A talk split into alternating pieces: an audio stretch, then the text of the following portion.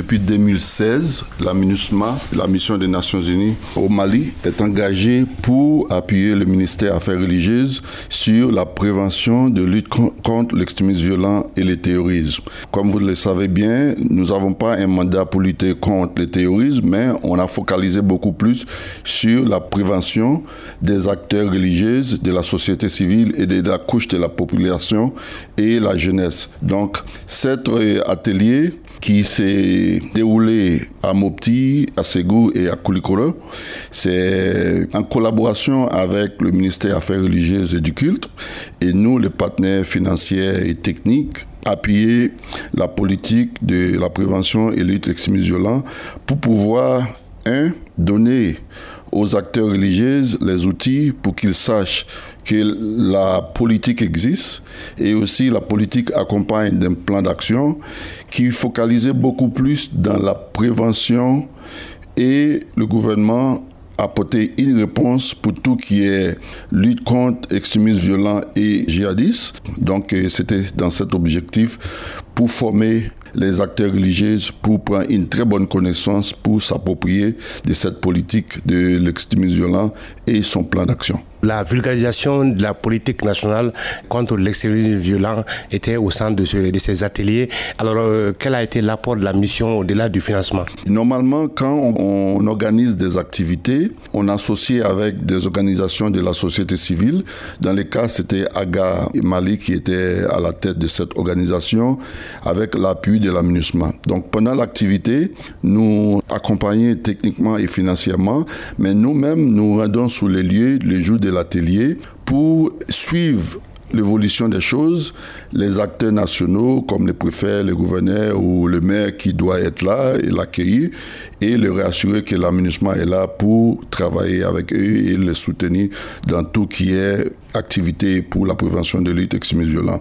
Ça, c'est le premier lieu. Deuxième lieu, nous, autant qu'experts, on est là, on, travaille aussi, on donne des formations sur le mandat de l'aménagement, quel est le rôle de l'aménagement, pourquoi l'aménagement a déployé, pourquoi cet appui est nécessaire dans tout qui est l'extrémisme violent. Donc, euh, on fait l'historique avec eux et et ils ont l'occasion de nous poser des questions sur les différentes thématiques et les différents mandats que l'aménagement a appuyé ici au Mali. Donc, on n'est pas seulement financièrement, techniquement présent, mais on est là, on a fait des présentations, on a parlé de tout notre champ de travail qui est inclus de les différentes activités et composantes de la réforme du secteur de la sécurité, les DDR, et aussi l'aspect des gens et notre projet CVR, réduction de violences communautaires, etc. Vous l'avez dit, euh, ARGA, c'est une organisation de la société civile, une ONG.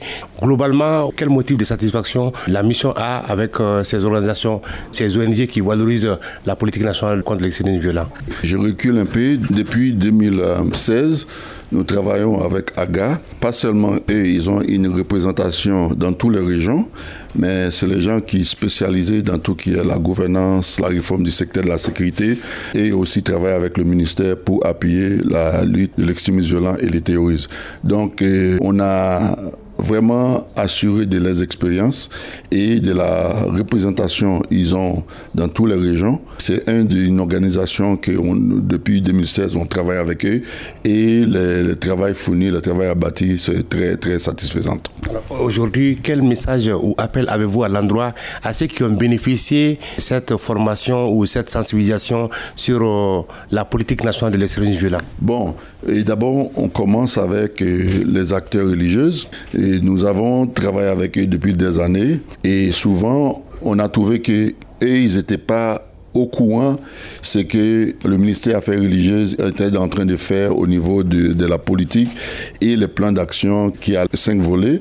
Il y a la prévention, il y a la protection, il y a la poursuite, il y a la réponse et la cohésion sociale. Donc, travailler avec eux, on a s'assuré qu'ils ont une meilleure compréhension de cette stratégie et le plan d'action.